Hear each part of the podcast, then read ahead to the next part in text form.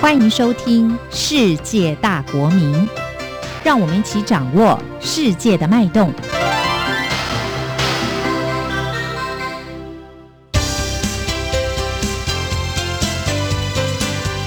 公民新世界。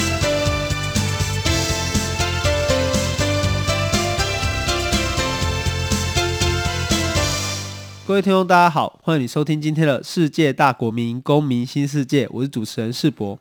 从臣民、国民到公民，公民新世界，希望透过对话讨论，带入新世代与新世纪的视野。好的，今天我们节目要讨论一个有趣的主题哦，而且我们邀请到的是一位非常有趣的来宾，我们邀请的是中央大学中国文学系的胡川安老师。我们先请川安跟大家打个招呼。主持人好，各位听众朋友，大家好。其实今天的主题哦，我们的题目叫做“从故事到校园”哦。其实今天的题目其实跟过去哦，公民新世界我们关心的主题有很多的关联哦，很密切的关联。比如说，呃，我们谈故事这个网页这个网站，我们可能就会跟新媒体有关系啊。那我们讨论到关于教育议题的时候呢，其实也跟我们之前邀请到定纲，我们邀请到立青，以及邀请到卓杯，我们来讨论关于台湾的教育会有一些关联。那今天其实我们很高兴哦，我们邀请到川来跟大家聊聊天，因为我相信哦，可能很多朋友呢，如果你习惯上网来收看一些文章的话，你可能对这个名字并不陌生。好，同同时你可能也对他的过去所参与的这个网站故事这个网站，可能你也不陌生。可是呢，诶，那借由这个机会呢，我们也想请川安跟大家来介绍一下你自己哦。我们让每一位听众可以知道说，诶，原来隐藏在文字背后的那个人，那个声音究竟是什么样子，他究竟是什么样的人？我们先请川安跟大家好介绍一下。大家虽然听到这中文系的抬头，以前可能大家认识我是应该在。我想我自己以前开始有写个专栏，然后在故该在故事网站写一个专栏，但那个时候我写的是日本料理。对，那我出版的几本书都是跟日本料理的历史有关系。主要就是说，我觉得喜欢把历史带进生活当中，然后因为我自己对什么有兴趣，最最就就会开始做那方面的研究。所以我后来出了几本像《何时古早味》，在讲十七种日本料理的故事。就这本书，就是在市场上后来销路也不错，就是卖了一万多本，就在现在的书市来讲，算这个还不错。然后没想到我自己比较惊讶的是，后来还卖出了韩文本。然后后来像呃去年也卖出了简体版。我后来因为我长期在国外嘛，但是我每次回来台湾的时候，被邀请的大概都是日本料理的演讲。我有一年大概日本料理的演讲，大概讲了快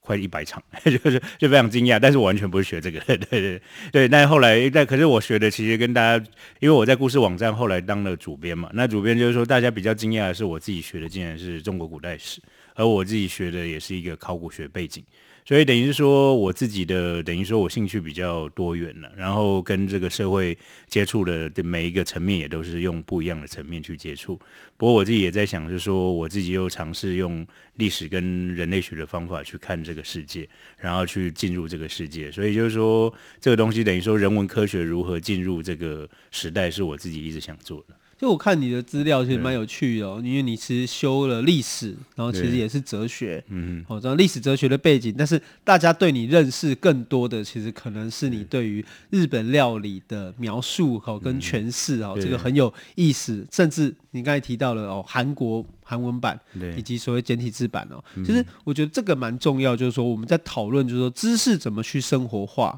知识怎么去社会化，其实有一个蛮直接的关系。可是你刚刚也提到说，哎，你从桃园哦，你桃园人嘛，哈，川安跟我一样，桃园人，可是你去过很多个国家，哦，其实这帮助你在看这些呃不同的文化、不同的生活方式，应该是有一些刺激。那可不可以跟我们分享一下，就是说，哎？从历史、哲学，然后开始，诶，为什么会哦开始去过一些不同的国家，而且这些国家给你带来什么样的刺激与感受？这主要是说，因为我自己刚才说的，我自己在我大学是在念历史系，但历史系的时候我双修哲学，因为其实大家对人生都有点困惑，可是大家其实。后来我到了，我在在大三的时候，我确定了大概我想要研究中国古代史，这其实离离大家很远。但是后那我就觉得，我后来就因为大概台湾比较好的古代史资源，大概只有在台大。然后我到了台大，就是我找的指导老师是杜正胜先生。大家其实如果认识他，可能只是教育部长，但很少人知道他是一个非常优秀的中国古代史的学者。可是中国古代史对于这个时代来讲，其实基本上我们一定要去中国做考古，因为历史以前我们都在想说，它其实只有读文字的材料，或者说我们，但是之后如果我们在想说，同一个时代如果有物质的东西挖出来。比如说，假设一百年后我们这一栋大楼倒了，那我们要怎么去重建？这都是跟我们一起生活在一起。所以后来我就决定在硕二的时候再去考了台大考古系考古所，那时候念了两个所，然后去中国做了大概几年的，就是一两年的那个考古调查，从四川、陕西到是那个山东，就每个地方就会有稍微的一些田野待过。主要就是说，我们常会觉得我们书上看的东西。但后来我真的去考古现场，或者真的到中国去看了以后，我会发现那是一个完全不一样的一个经验。因为我们常在说，有时候你阅读跟到了现场去了以后，那是一个生活落差，你才会真的了解说那里的人到底是什么，或者说你真的接触到考古的材料的时候，你才会有一个非常大的一个转换，是说你接触到这些东西，然后跟你在阅读上文字的不一样。所以我就觉得实地去走真的很重要。那这也是后来为什么我开始旅行的原因，是因为真的看到。东西是不一样。那后来我也去了日本，因为就是主要说学我们这一行的，除了自己的就是学了北京话或中文会以外，那可能还要学日文去念这些相关的研究。那主要还后来我又去念博士在加拿大。那就加拿大的时候，主要是因为那边有一个很好的老师。那我一直知道我要去加拿大东岸是一个法语区魁北克。那个蒙特楼这个城市，那蒙特楼这个城市很好玩，大家都知道世界上第一大的法语城市当然是巴黎，很少会想到就是说世界上第二个法语城市竟第二大的法语城市竟然是加拿大蒙特罗。那我知道我要去那边念书了以后，我就跑去法巴黎又住了一阵子学法文。然后后来去了魁北克去念中国古代史的一个考古的博士。那主要在在生活在那个地方，我主要就是说我生活在每某每一个地方，或生活待过每个地方，我都会除了自己研自己的研究以外，也会尝试的去说，也看这个看看这个社会，看看这个地方的不人文风景。所以我在日本的时候，对日本料理很兴有很有兴趣，我就写出来。那我自己在加拿大，我对魁北克很有兴趣，因为他公民投票独立过两次嘛。我想那是非常非常好的一个台湾的一个远方的参照，所以我后来写了一本魁北克的书。那这也是就是说，我想说生活在什么地方，那以我们学历史的人来讲说，其实很好观察，因为我们会收集材料，收集材料你就可以写出一些不一样的东西出来。就说其实我们对于那个杜正胜老师的理解哦，可能我们只知道他是教育部长啊，但是他其实有两本。蛮重要的著作对于台湾嘛，哈，周代城邦跟编户齐名应该都是哦，我们中国研究中国古代史的两本很重要的著作。而且其实刚才川安跟大家分享，我觉得有个很重要的观念，就是从兴趣出发啦。对，哦，就是说，哎，喜欢旅行，哦，喜欢美食，可是重要的是能不能让兴趣也可以分享给更多的人。嗯，哦，所以不管是魁北克那本书，或者是你刚才讲的分享何时，其实也可以让大家看见说，哎。第一个是作者的生活本身很多彩多姿，嗯、哦，那同时其实也是借由书可以跟作者产生一些交流，哦，可以分享，哎，你吃过的或是你看到的，哦，你的想法，其实这是一个互相交流的过程。嗯、那你去过这么多国家，哎，你会不会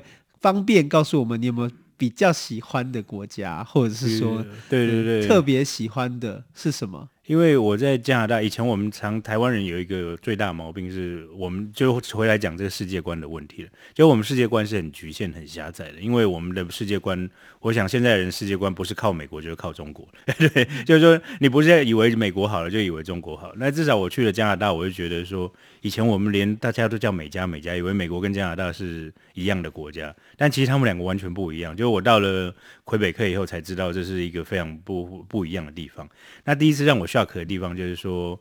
我去魁北克的时候，他他们竟然要我申请魁北克签证，因为这就好像说我如果有一个外国人要到桃园念书，桃园市政府说你要跟我申请签证一样，所以就是说魁北克它是有个移民局的。那魁北克移民局，我就是说我要送学生签证的时候，魁北克移民局先收了以后，那加拿大移民局，加拿大的国家的移民局只有形式上的认可，因为实质的审查在魁北克移民局。所以后来我就觉得，哎，这就是一个非常有趣的一个现象。就我到了加拿大，我就 shock，就是说国家的一个形态到底应该是怎么样。那我后来就发现，就是在我自己在加拿大，我蛮喜欢加拿大原因，就是因为他们的包容性很够。就以前我们当然讲说国家到底能开放到什么程度？那比如说国那加拿大的话，那我觉得因为魁北克争取过独立嘛，那后来就那个加拿大就想说你要什么权利我都给你，就是说你要移民的权利，因为魁北克讲法语，他最怕周边的讲英文的人口去稀释掉他，所以他魁那魁北克的移民局就可以决定收自己的外来移民。那所以他就收法语的移民，那加拿大只能形式上的认可。所以从这个一个政权，他的这个主权的一个慢慢的让渡，到后来所有生活当中，我看到在魁北克，他基本上像我们常常有看到，就是说一个人在生活当中，我们学校一个人讲法语，另外一个人用英语去回他，所以他们等于是很容易去切换那种不同的语言。那在那边你看到就是说，如果一个国家一个地方要争取独立的时候，你国家一直让给他权利的话，基本上这样的这样的地方他就不大会独立了。但如果你一个地方要宣宣布要独立的话，一个另外一个地方说你要申要通过什么反分裂法，说要打你，或者说那种地，那我那一定会独立嘛。我觉得说从他们的国家的一个政策，你就可以看他们文化的一个包容度。还有比如说对原住民的问题，好了，因为加拿大的总理其实在这几年也一直对原住民道歉嘛。而且我看魁看魁北克的那个原里面的原住民，他们其实他们在原住民的保留区里面有很多的那个。自治权，连包括教育，然后包括所有财政，都是在他们原住里面，他们都管着这所有的权利。这也就是说，我自己去学习的时候，我也从中在想说，我们台湾作为一个多多民族的一个地方嘛，因为加拿大也是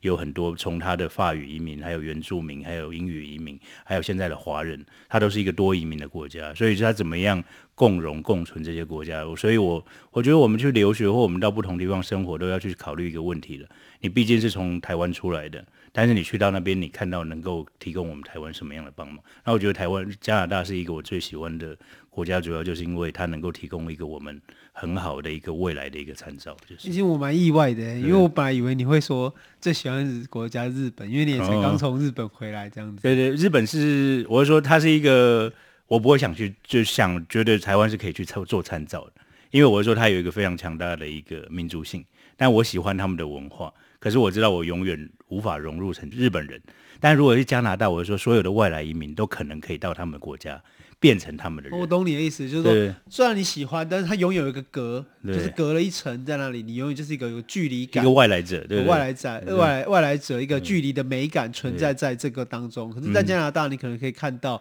也许这是一个可能的方向，或可能参照的一个可能性。没错，就像我自己研究中国文化也是嘛。对，我研究中国文化，是因为我觉得我不喜欢这个文化，所以我要研究它为什么会这么讨人厌。这是我自己研究中国文化当初最基本的一个想法。但越研究越想说，这个文化我们绝对不可以再走回去，就是说我们不可以被跟这个文化靠太近，或者说我们跟这个文化之间有太多的一个，就是说要怎么脱离这个文化的背景。所以我就说，很多时候我们就想说，我们心里面可能会有对对很多东西不同的喜好，但有一些东西是说，呃，我可以融入；有些东西说，啊，我觉得这东西很好，我就一直欣赏它。那有一些东西是觉得，啊，这个东西不好，我们要如何排除这样？所以其实川安刚刚有跟我们分享，就是说，哎，其实他对于世界各个地方所看到的，哈，所想的，这是一个距离带来美感。可是同样的，我们也要参与其中，我们才会看到，就是说，究竟它到底长什么样子，或者是有哪些好的、不好的，值得我们参照。好，我们休息一下，马上回来。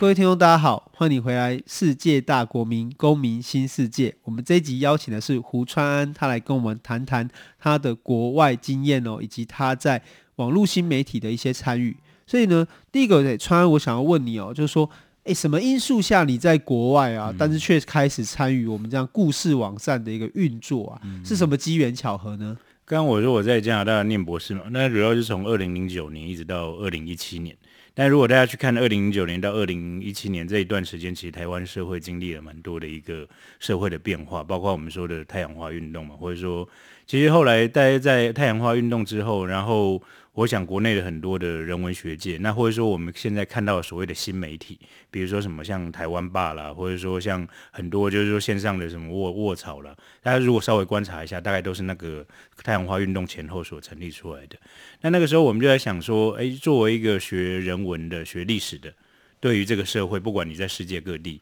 能够有什么帮助？那我自己在哈佛念书的一个学弟叫涂峰恩，他就成立了一个网站，叫“故事写给所有人的历史”。那网站一开始成立的时候，主要我就是写稿。那写稿，我刚才就说我在在加拿大念书，我就是一边写日本料理的文章。那没想到就是说这文章都还蛮受欢迎，很热门。那后来我就开始写各式各样不同的东西。那就是说这故事网站后来我们在想说，的确你有人文背景的一个知识背景，你如果只写论文的话，你可能大概就只有你的老师或者说你的五六个人看得到。那这种东西就是没有办法分享给大家。但如果你有一点好的写作能力，你能够把你知道的东西写出来的话，这个东西再透过新媒体、透过网络的一个传播的话，可能会有大概十万人、二十万人，甚至上百万人都可能看得到。这个传播的能力是非常的强的。这有当初为什么说，为什么想就是说几个朋友一起来去做故事网站的这个不这个这个想法就是了。而且而且跟听众朋友补充介绍一下，就是说、嗯、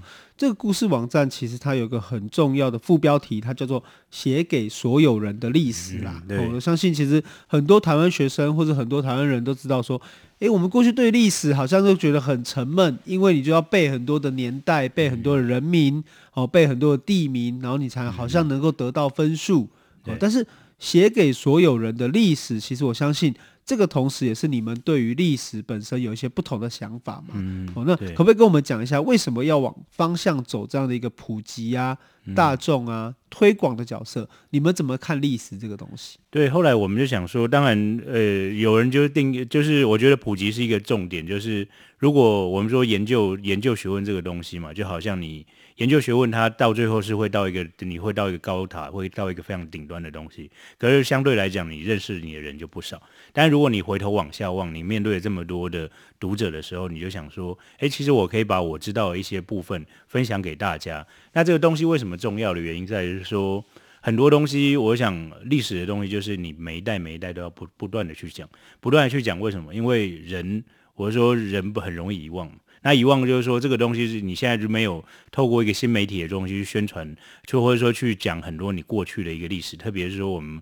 不管是台湾的啦，或者中国的，或世界的时候，其实你不知道过去发生了什么事情，那你也就没有办法定义现在。就是我们还有一个下面还有一个就是说认识过去嘛，是一个你理解现在最好的方法。那你理解现在，你才可以走向一个共同的未来。那所以我们就说，为什么我们要想尝试去做做普及的话，也是想说，如果有越多人能够理解我们的历史，或是理解世界历史的话，对我们自己的世界观的成长是有帮忙的。像以前就是说我常问杜正胜老师，他为什么想出来当教育部长？那原因也在于是说，他说如果你要在大学里面找一个人文科系，五个里面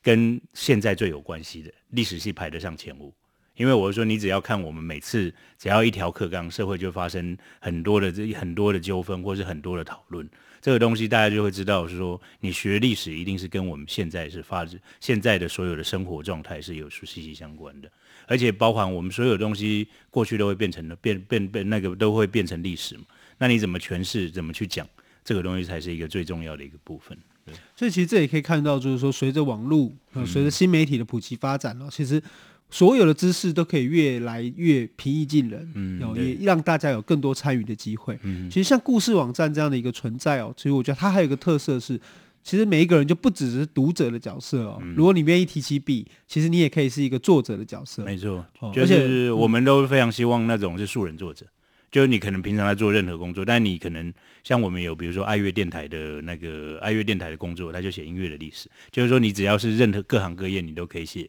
自己的历史这样。对，而且在书写历史的过程中，其实你也从虚拟的空间，就是在网站上面，也有可能会慢慢变成一个固态的，重新回到传统纸本媒体哦。比如说，我就知道，哎，故事好像就最近开始做一些出版嘛，让让大家的文章可以有一些结晶跟凝聚在一起。那当然我们知道说，哎，川在去大学。教书之后，可能已经卸下这个主编的角色了哈。嗯、但是，可不可以跟我们讲一下，就作为一个知识型的网站，或者一个这样的新媒体，嗯、主编大家都在做什么？对，我说新媒体主编，大家因为大家常遇到的大家就是小编了。我说，你看现在的任何，不管你在社群媒体上看到的都是小编。那主编，我觉得其实主要就是说，看这个篇文章能不能登了，因为我们当然说。社群媒体当然它的机制是相对性的比较民主，我说民主就是说你可能投稿来一用，可能看出来是速度很快。就但是就是说，可是你还是要有一个把关的角色。那把关的角色就是说，对于我们一个历史的网站来说，我觉得最重要的是在于说。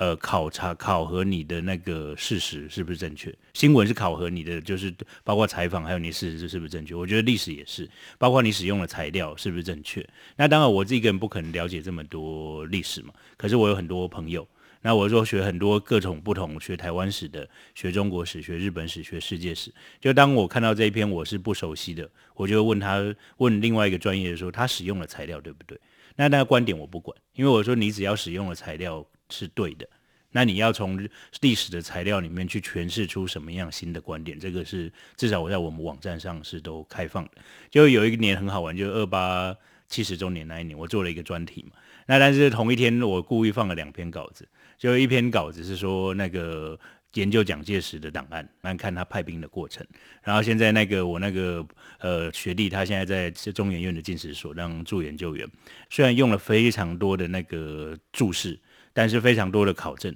可是他文章写的非常的好，就一抛出来大概快两千个赞，所以就是说大家也觉得那篇文章写得很好。但是同一天晚上，我就放出一篇觉得陈怡的那个判断是没有错的一篇文章，但是我觉得他用的材料是 OK 的，只是他的观点不一样。所以我就说，但是那篇文章虽然有一些不同的意见，可是我觉得很多人也觉得那篇文章写得不错。所以我在想说，这种东西时候就是说，我们要怎么新媒体的一个主编的把关的角色，就是你考察事实。但是你开放观点，我觉得这种基本上基本上你就可以让不同的观点在这个网站上去呈现。我觉得这也蛮困难的，因为其实很多新媒体的经营上面其实都是以按赞数为目标嘛，就是说多少人按赞，多少人分享，其实决定了这个新媒体的这个兴衰成败，然后这个话所谓的声量的大小，其实这个确实不可否认，很多新媒体有这样的一个趋势，但是我们也看到了，就是说还是可以有一些比较有质量的，有一些有品质的新媒体的存在，其实这对于我们。在经营所谓的知识普及化是非常的重要的哦。对，那你们怎么邀稿？邀稿主要是一开始，因为像我在做主编的时候，因为我们还没有成立公司嘛，所以我们都是义务性的帮忙。就是说一开始大家都几个朋友来玩，所以我们一开始就是说，为什么我们可以是说有些稿我们觉得好就看，因为我们完全没有商业考量。但其实后来成立了一个公司，我们觉得这也是一个很重要的部分。就像你讲，可是邀稿的话，就是大家我们都是从我们一开始，我们从我们的朋友。就像老鼠会一样，然后后来就是，当然就是说，网站的声量大了以后，就会很多人想来投稿。所以就是说，有两个部分，一个就是说主动投稿的部分。主动投稿的时候，那时候我每个礼拜几乎都可以收到一两篇稿，但是就是说，你还要看这篇能不能投嘛。但是这而且作者会散布在全世界各地。那比较好玩的时候是说，六四的时候还会有一个，还会有一些来自中国的稿。但是那些人就是说他要隐秘他隐匿他的名字，就是说要不然他可能就是说在中国可能也不能看出来。但是后来就是说在就是说另外的部分，你就是开始培养作者。就是一开始我们假设有一群人是我们本来就是当初创战的一些元老的话，再假设这些人有十几个、二十个，那有一些人你可以继续培养。那继续培养是说他可不可不可以变成一个专业的作家？那我当初就在想说，我自己也当初虽然我当主编，但我当时也同时是一个作者。我要想说，就以我自己来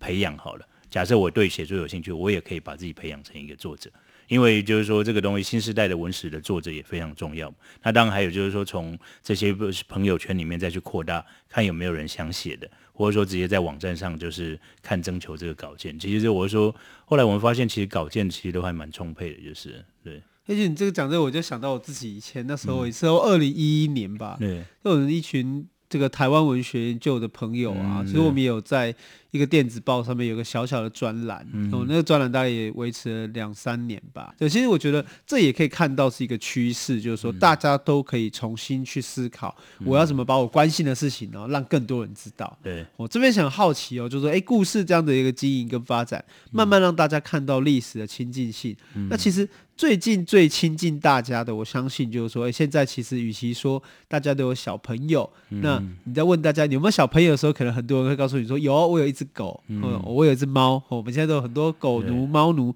狗爸爸、猫爸爸。这边想要看一下，讨论一下，就是说，哎、嗯，我们故事后来最近出了一本书，叫做《猫狗说的人类文明史》。嗯，对。哦，那川安自己有没有养狗或养猫？我以前有，就是出国念书以前，但是后来因为要到处旅行，其实就不大适合。为什么会出这样的一本，就是呃，跟猫跟狗有关的人类文明史呢？没有，开始是什么？主要当主编的时候，我每年过年的时候，特别是农历年，我都会做一个专题。比如说那个鸡年就来做鸡的专题，那个狗年就来做狗的专题，因为过年节目都很无聊嘛。那我想说让大家看一些有营养的东西，就想说。至少我就用动物史的角度，就是说，假设狗年这个狗在我们的文化中到底占有什么地位，或者说在世界的角色，大家怎么看狗？那后来我们就想说，我发稿的时候就想说，啊，那狗会一起发，那连猫也一起发好，就是说在过年前。那我后来想说，如果编成书，猫就等于是说有些狗就公布在网站上，那猫就变成这本书的隐藏版。那就所以后来我就想说，猫跟狗一起发出去，但没想到收回来的文章就让我蛮惊讶，就是世界各地的猫狗文化都有，就比如说啊有爱。埃及的啦，有中国，有日本，甚至有玛雅的那个狗的文化，所以就是说，就等于是说，我们透过猫跟狗来看整个人类，它到底是什么样子的一个发展。那就是说，那后来我们就想说，有一个重点就是，猫狗的文化是人类不可神圣不可分割的一部分，因为重点就在于说。从一万年前开始，人类定居以后，就开始有猫跟狗了嘛，就等于说它是人类一直陪伴着人类的动物，它等于人类驯养了、驯化了这些动物了以后，跟我们一起陪伴了。所以等于是说，如果你要把对待猫狗的态度，其实就反映我们自己人类的一个文化的一个最主要的一个想法。它跟人类不可分割的话，我们研究猫狗，同样也研究我们人类自己的文化。对，哎，那这样集体写作的过程啊，嗯、有没有什么困难啊？就是说，哎，你要收稿啊，或者跟大家提，用什么方式来做？嗯、对，我想还有一个重点就是说，有的时候就是你在网站上到最后成书，这过这中间大概可以拉到一年多，因为你成书毕竟还是一个比较有体系性的东西，然后是一个比较有体系性的知识，所以你要整整个整合的时候，其实是非常非非常复杂，还包括你要跟出版社之间的编辑，因为出版社也要考虑到这本书会不会卖。那会不会卖？你还要考虑到整个写作的笔法，或者说你要怎么把原来的文章重新拆掉。所以就在里面，你看到不是一个人写一部分，反而就是说全部稿子来以后，我把它全部都打散了以后，再把它分到不同的地方去。这样看起来会比较顺一点。那这本狗年的这个猫狗说的人类文明史是算后续还会有别的吗？猪年啦，猪年主要是说猫跟狗它是可以变成一个配对嘛，但是大家也看不出猪年，我觉得到最后如果十二生肖可以集合起来，我觉得也是蛮精彩的一个东西。对啊，其实是蛮值得期待的啦。对，对，对，对，就小朋友在未来成长的过程中可以看到这些书这样子。那其实哎也不止这样哦，你还有好几本跟台湾有关的作品哦，嗯、比如说。二十二个改变台湾的关键人物，嗯、或者说十个翻转台湾的关键时刻，嗯、诶，可以跟我们讲一下，就是说，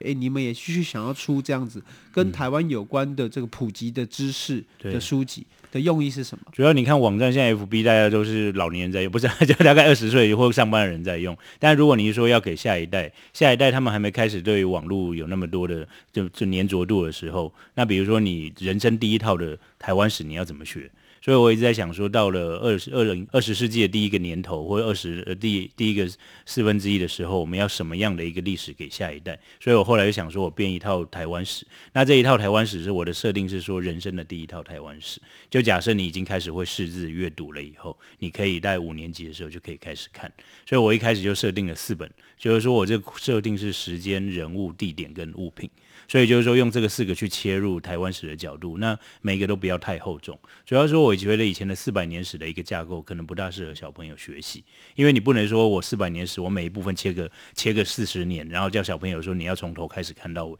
这东西是不没办法接受的。那我说为什么要地点跟物品？就是说有些东西你是可以从地点去认识，比如说大稻埕；那物品比如说珍珠奶茶，这些东西你都可以去了解台湾的文化。所以我也想说，是一个比较生活化的方式，让小朋友可以进入这个历史。因为我们如果没有培养下一代的读历史的人，你就不会有接下来下一批的的台湾文史的工作者去可以培养出来。对，好，今天其实我们很高兴邀请到川安哦，因为他提醒我们，从故事到校园其实是一个人文普及的轨迹，那同时也是一个使命感。对，他也提醒我们说，其实所有的媒体都有生命周期哦，不管是新媒体或者是过去的纸本媒体，可是最重要的是，我们还可以是可以从网站到纸本当中，我们找到那个衔接的可能，我们创造更多的可能性。我是主持人世博，感谢你今天的收听。世界大国民，公民新世界，我们下周再见。